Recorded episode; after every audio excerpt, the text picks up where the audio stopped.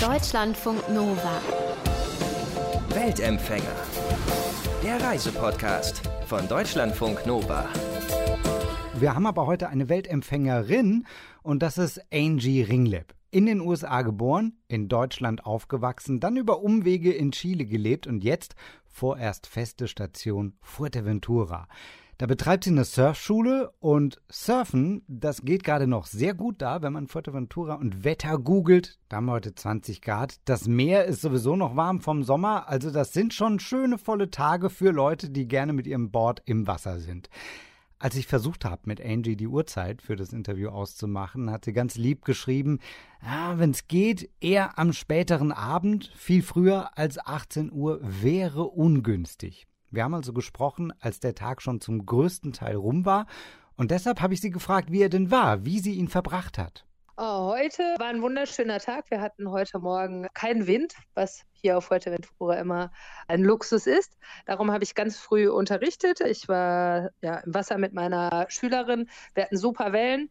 Danach bin ich in unsere Hauptstadt gefahren, nach Puerto Rosario, habe was erledigt und bin dann ins Gartencenter gefahren und habe mir Pflanzen gekauft und habe gegärtnert, wirklich. Okay, also da waren schon mal zwei Informationen drin. Einmal, die Gartencenter bei euch haben noch auf und du hast sogar auch noch Schüler. Also über Corona sprechen wir gleich. Äh, wobei ja Corona dir einen Strich durch die Rechnung gemacht hat, weil du eigentlich nach Irland reisen wolltest. Ne? Hat aber nicht geklappt. Genau, eigentlich normalerweise die zweite Woche im November reise ich immer nach Irland mit einer Meute von oder einer Meute einer Gruppe von Coldwater Surfern, die den Bedingungen da auch wirklich trotzen, denn es ist sehr kalt und sehr viel Wind und letztes Jahr hatten wir sogar sehr viel Hagel. Und normalerweise verbringen wir da eine Woche und surfen wunderschöne Wellen für uns ganz alleine. Und dieses Jahr hat es leider Corona nicht reisen lassen, denn Irland ist Mitte letzten Monats in den Lockdown gegangen. Die haben dann so ein Phasensystem und die Region, wo wir hinfahren wollten, war eine der ersten, die gesagt haben, keiner rein, keiner raus. Und man hat da noch ein bisschen gehofft, dass es doch noch geht, aber dann ist ganz Irland in den Lockdown gegangen und dann war diese Reise leider nicht mehr durchführbar. Cold Water Surfing, also es scheint eine Darstellungsform zu sein, sagst aber auch, da hat man das Wasser für sich allein, also so. So äh, genau, schön das finden das doch nicht so viele. Ja, das muss man wollen, Cold Water Surfen. Die Bedingungen sind, klar, man hat Wellen, aber die Außenrahmenbedingungen sind eher was für die ganz harten. Außentemperatur manchmal so drei, vier Grad, schöner Wind, Regen, Hagel, wie schon erwähnt, ähm, dicker Neoprenanzug mit Haube, mit Handschuhen, mit Schuhen. Das muss man wirklich wollen, aber der Reward dafür danach ist, man kommt raus, man trinkt eine schöne Suppe, man trinkt einen Whisky. Das bringt die Gruppe wirklich zusammen, wenn jeder da mit kalten Händen steht und man Hilfe braucht, um überhaupt aus dem Neo rauszukommen. Es ist immer ein sehr lustiger Trip mit sehr vielen Lachen auch und lustigen Geschichten, die man dann so abends am Feuer nochmal Revue passieren lässt. Um deinen Werdegang zu verstehen, deine Geschichte, du lebst noch gar nicht so lange auf Fuerteventura, ne? Vorher warst du in Chile. Was hast du da gemacht? Mhm. In Chile hatte ich zwei Hostels, zwei kleine Surf-Hostels. Bin irgendwie in Chile gelandet, so wie man ab und zu halt einfach irgendwo hängen bleibt, an einem wunderschönen Strand, Playa de Toque. Und da habe ich dann ein kleines Hostel aufgemacht und später noch ein zweites. Und ja, das war eine tolle Zeit am Pazifik leben. Und irgendwann hat es mich dann aber wieder nach Europa zurückgezogen. Und dann bin ich hier auf Fuerte gelandet, wo ich jetzt auch schon seit siebeneinhalb Jahren ohne. Ja, krass. Und obwohl du auf Fuerte lebst, weiter verreisen willst du immer noch. Das hat er das mit Irland gezeigt. Genau, also Reisen war schon immer irgendwie der Mittelpunkt meines Lebens, seitdem ich sehr klein bin. Ich wollte immer die Welt sehen und habe gedacht, boah, da gibt es bestimmt noch coole Sachen zu entdecken und zu erleben. Das Reisen ist einfach, ich finde, die Welt sehen ist öffnet die Augen, es macht einen offen für neue Erfahrungen, für neue Musik, für Kulturen, neue Sprachen. Ich finde, man kriegt dann ganz viele neue Sichtweise über Dinge und für mich persönlich bringt es immer so mein Weltbild, rückt es irgendwie wieder zusammen, denn man bleibt ja irgendwie manchmal hängen in seinen Emotionen oder seinen Gedanken und ich möchte das erreichen und da will ich hin und wir streben ja immer danach irgendwie größer, weiter, schneller. Wenn man dann reist und auf einmal in einem Umfeld ist, was für einen nicht so ganz gewöhnlich ist. Ich finde, das holt einen mal wieder so auf den Boden der Tatsachen zurück. Man merkt erstmal, was man überhaupt hat. Gerade wir so als Europäer, die eine gute, ein gutes Bildungssystem haben, aus einer Gesellschaft kommen, in, die eigentlich auf uns aufpasst. Aber wenn man dann in andere Länder reist, wo dieses nicht gegeben ist, finde ich, da wird man sehr schnell nachdenklich auch. Gib mir mal zehn Sekunden. Ich habe mir was gekauft, das werde ich dir gerne vorspielen oder vorzeigen. Moment. Okay. So, Moment. Hier bin ich wieder. Okay. Ich muss bin das aber kurz gespannt. holen. Pass auf, das ist hier so ein, so ein Balanceboard. Ah, ich versuche gerade drauf zu. Also, ne, also dieses Holzbrett, was man so auf einer Mhm. Korkrolle meistens hat, und dann muss man dann drauf gehen und das unter Kontrolle balancieren schaffen. Ich schaffe momentan 20 Sekunden, ohne vom Brett zu fallen. Du kennst das, ne? Ich kenne das ja und ich wollte gerade sagen, bitte halt dich irgendwo fest, denn sonst machst du gleich ein lautes Kabum. Ja, hier am Tisch gerade. Das geht oh, scheiße. Oh Gott, ist nichts passiert. Alles gut. Ich, ich lebe noch. Ja, Für was ist das gut? Für was ist das gut? Balance Boards, wie du schon gesagt hast, ist eigentlich ein Holzbrett, das man auf einer Rolle balanciert. Das nutzt man oder kann man nutzen, um, wie gesagt, die Balance zu üben, die wir im Surfen brauchen auf unserem Surfboard.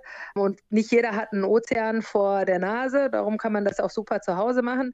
Da kann man schön den Stance, die Position, wie wir auf dem Surfboard stehen, imitieren und versuchen, so hin und her zu rollen. Denn später auf dem, bewegen wir uns auf dem Meer. Das Meer bewegt sich. Das wird nie still sein. Darum ist es ganz wichtig, dass wir eine Balance haben. Wenn ich dich jetzt frage, wo du hinschaust, wenn du da drauf stehst, wo schaust du dann hin? Gerade habe ich Richtung Mikrofon geguckt, was vielleicht gar nicht so schlecht ist. Ne? Normalerweise gucke ich immer auf die Genau. Füße und dann wird einem fast schlecht, weil du ja immer so nach Genau, links und, und- rechts schwankst und auch siehst, wie dir das Brett unter den Füßen fast wegrutscht. Genau, erstmal kannst du dich schön erschrecken, wenn du das siehst. Und das ist genau wie beim Surfen auch. In dem Moment, wo du auf das Board schaust, balancierst du das Board mit deinen Augen und nicht aus dem Gefühl heraus. Und das dauert einfach viel, viel länger. Und wenn du einfach irgendwo hinschaust, ne, wie jetzt auf das Mikrofon oder mal aus dem Fenster oder auf irgendein Buch bei dir im Regal, dann kickt dein natürliches Gleichgewicht ein und dann wird die ganze Sache viel einfacher. Das heißt, Ja, mein geil. Tipp für dich fürs nächste Mal, einfach irgendwo anders hinschauen und nicht nach unten. Geh nicht nach unten schauen. Ja, es ist aber geil. Also das macht Spaß im Lockdown. Ähm, Du machst aber auch, du machst tatsächlich, also das hat man ja jetzt gemerkt, dass du die Expertise hast, auch das äh, einfach so im Radio zu erklären. Du machst Online-Surfkurse. Wie funktionieren die? Müssen sich die Leute auch auf so ein Ding stellen? Können sie, müssen sie aber nicht. Online-Surfkurse, das ist was, was jetzt entstanden ist in der Lockdown-Zeit, denn wir hier in Spanien, wir durften ja 48 Tage überhaupt nicht vor die Tür. Da versucht man sich natürlich irgendwie zu beschäftigen zu Hause. Daraus ist die Idee entstanden. Und das funktioniert so, dass meine Schüler mir Fotos oder Videos von sich schicken, surfend. Also es funktioniert leider nicht so gut mit beginnenden Surfern für jemanden, der noch nie gesurft hat. Und diese Fotos und Videos schaue ich mir dann an. Dann gibt es dafür eine Analyse. Dann sage ich, okay, das war gut, das war nicht so gut. Ich male dann immer so schön rum in den Bildern noch. Und dann filme ich mich selber, wie ich bei uns im Office hier zum Beispiel Theorieeinheiten mache oder auch auf dem Balanceboard oder auf meiner Terrasse. Bin ich dann mit dem Carver Skateboard gefahren oder generelle Fitness, Balanceübungen. Und das alles zusammen wird dann in ein wunderschönes Video geschnitten und rausgeschickt.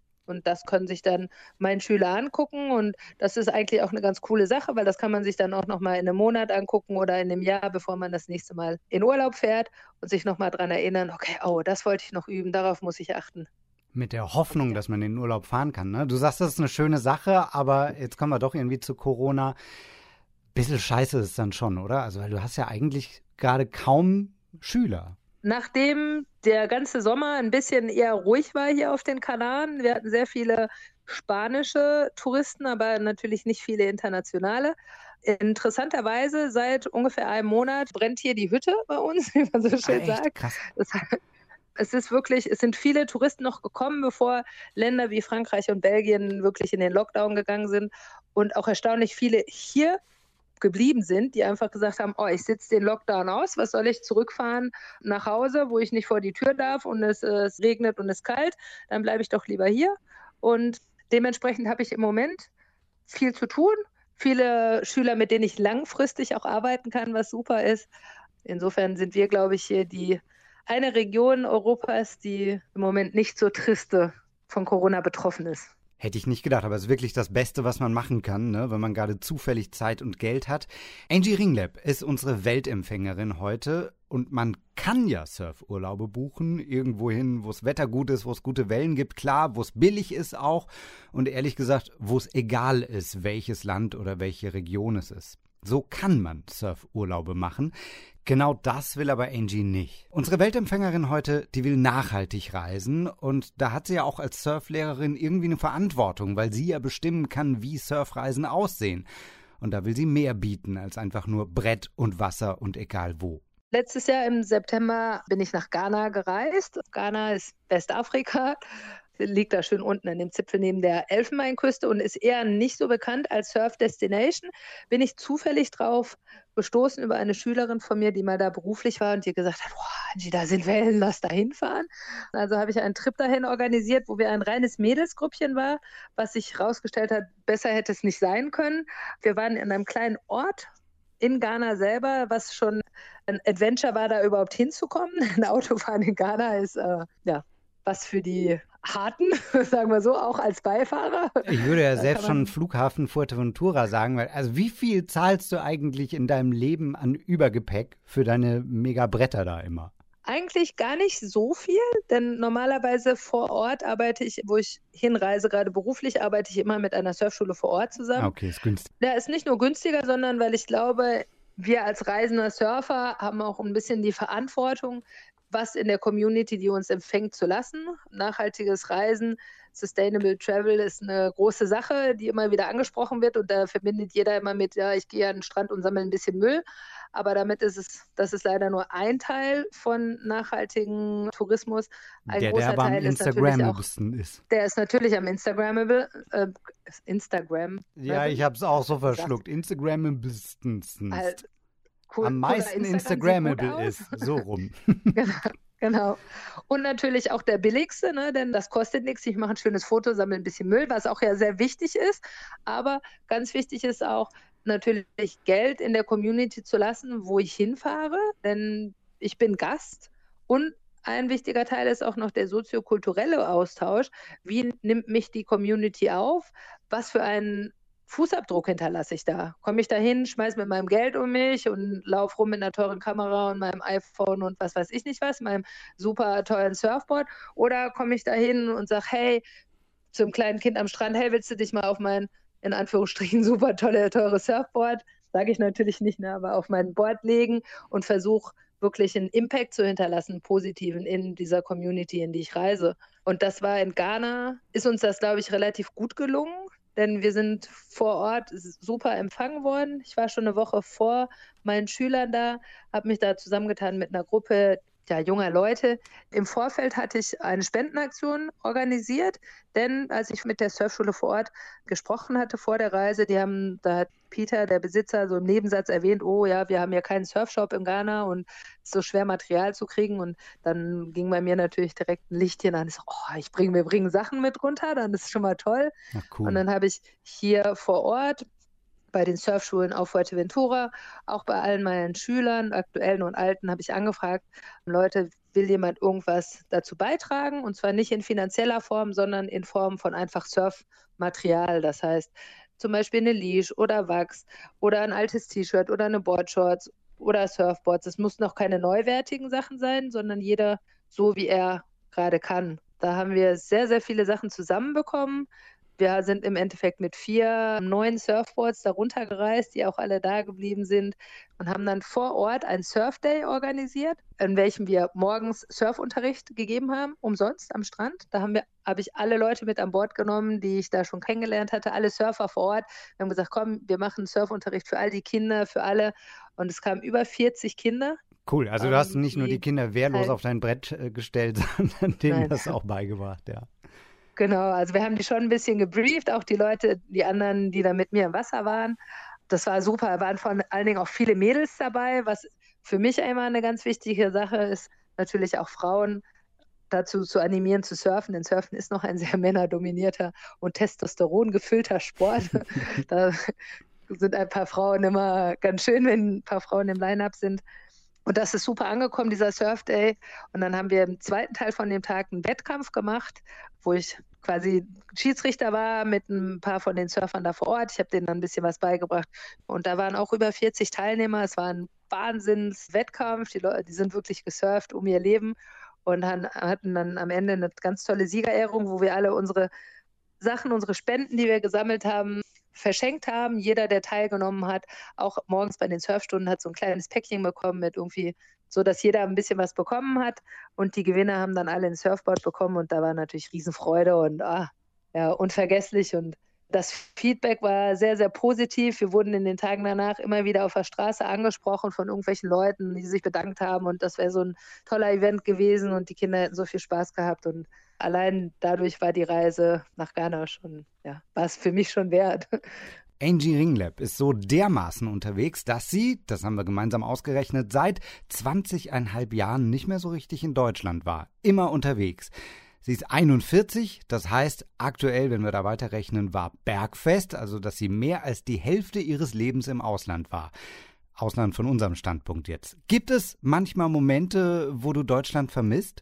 Ja, eigentlich in Momenten, wo ich konfrontiert worden bin mit Armut, mit Ungerechtigkeit, einfach mit sozialem Unrecht. Da habe ich dann mal, oder war ich zweimal in meinem Leben in einer Situation, wo ich gedacht habe, boah, ich war einfach so dankbar dafür, dass ich in Deutschland aufgewachsen bin, dass ich in Deutschland zur Schule gehen konnte und gedacht habe, wenn ich jetzt nicht in dieser Situation wäre, in der ich bin, wäre ich, glaube ich, in Deutschland gerne und würde einfach ja, so ein sorgenfreies Leben genießen.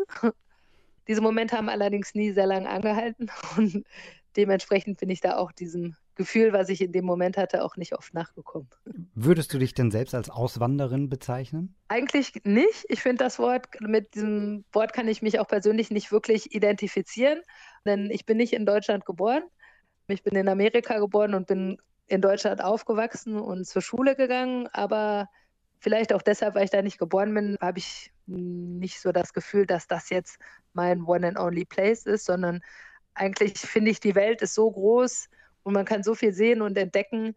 Auswandern heißt immer irgendwie, man geht irgendwo hin und kommt nie wieder zurück. Und ich werde es nicht aus, also ich würde es nicht ausschließen, irgendwo in der Welt nochmal hinzugehen. Da ist Deutschland inklusive.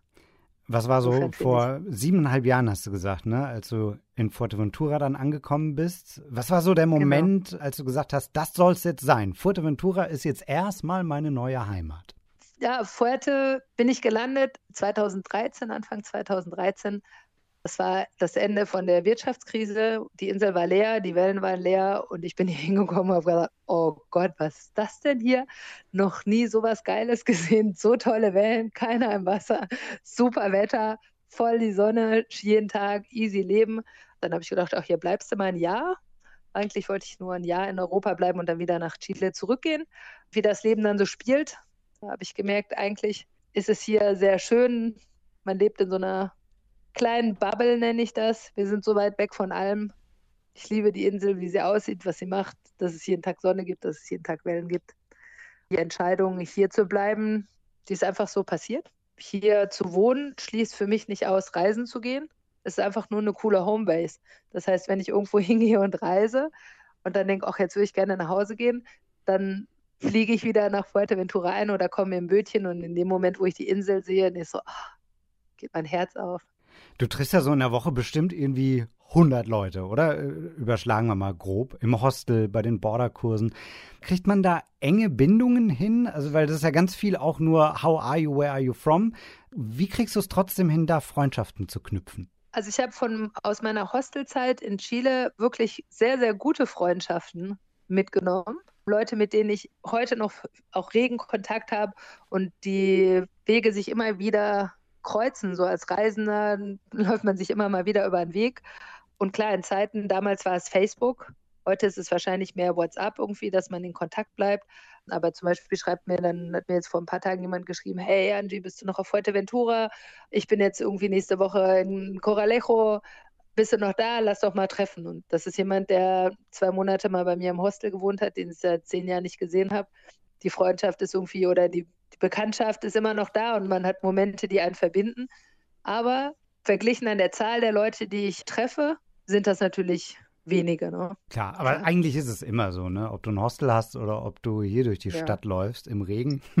Man sieht viel mehr genau. Leute genau. und Freunde sind halt dann die, die übrig bleiben. Wobei ich sagen muss, von meinen Surf-Schülern, also ich habe wirklich das große Glück, dass von meinen Schülern hier, die ich auch vorher habe, viele auch immer wiederkommen und auch gerade Leute, die mich auf meinen Trips begleiten und da entstehen wirklich tolle Freundschaften. Ja, wenn man das wirklich die Leute mehr als einmal sieht und dann freut man sich, wenn die wiederkommen und dann melden die sich und sagen, hey, Angie, und das heißt noch nicht mal, dass sie dann mit mir einen Kurs machen oder so, sondern einfach sagen, hey, ich bin auf der Insel, lass doch mal ein Bierchen trinken gehen. Und da, da sind wirklich tolle Freundschaften daraus entstanden, die ich auch sehr zu schätzen weiß. Jetzt hast du vorhin so ganz leicht anmerken lassen, ja, vielleicht kriegst du ja dann doch irgendwie einen Rappel, ne? Und es geht weiter. Spinnt sich irgendwo bei dir im Hinterkopf eine Idee? Also gibt es da was, mit dem du liebäugelst, wo es mal hingehen könnte? Oh, ganz ehrlich, also als Lebensmittelpunkt finde ich eigentlich hier, wo ich wohne, super. Ich habe ein Haus, ich habe einen Garten. Das ist was, wo man gerne immer wieder zurückkommen möchte. Aber es gibt noch viele Reisen, die mir offen stehen und ich schließe es auch nicht aus, dass ich nochmal irgendwo hängen bleibe. Aber jetzt genau angepeilt zu sagen, ich möchte jetzt nach Indonesien oder irgendwo, habe ich eigentlich nichts, denn dazu geht es mir so gut hier, wo ich bin im Moment. Oh, ich finde, das hat heute irgendwie gute Laune gemacht, Angie zuzuhören, wie sie von Fuerteventura und ihren Reisen erzählt hat. Noch mehr solcher Geschichten findet ihr auch beim Podcast-Anbieter eures Vertrauens. Diese Weltempfänger-Stories, die gibt es auch als Podcast zum Hintereinander wegsnacken. Auch bei uns im Netz, dann noch mit Bildern dazu auf deutschlandfunknova.de. Und wenn ihr selber mal erzählen wollt, wenn ihr irgendwie mit dem Einrad rückwärts durch die Antarktis gefahren seid oder im Handstand auf den Kilimanjaro geklettert, ihr wisst, was ich meine auf jeden Fall, dann meldet euch sehr gerne bei uns. Das geht am besten über mail.deutschlandfunknova.de. Ganz einfach mail.deutschlandfunknova.de. Ich wünsche euch noch einen schönen Tag und ein tolles Wochenende. Schön, dass ihr zugehört habt. Ich bin Christian Schmidt. Ciao. Deutschlandfunk Nova. Weltempfänger.